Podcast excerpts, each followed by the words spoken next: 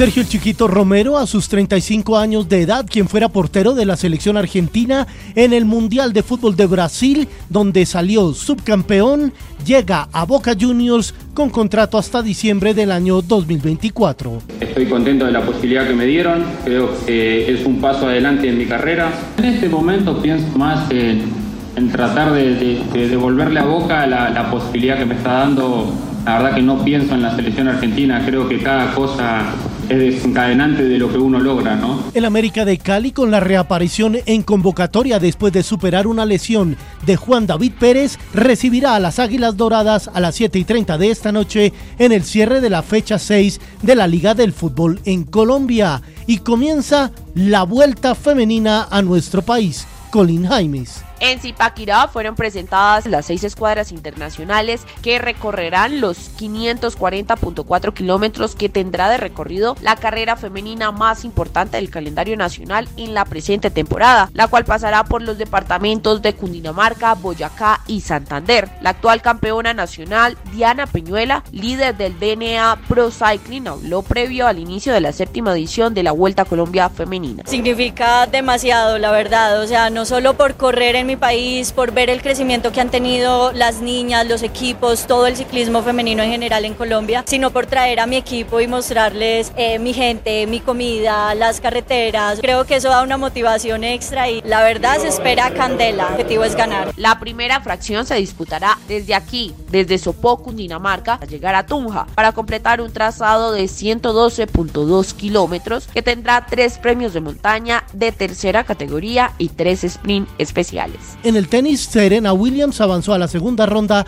del Abierto de Canadá en Toronto, superó a la española Nuria Parrizas Díaz 6-3-6-4, primer triunfo de Serena en 430 días.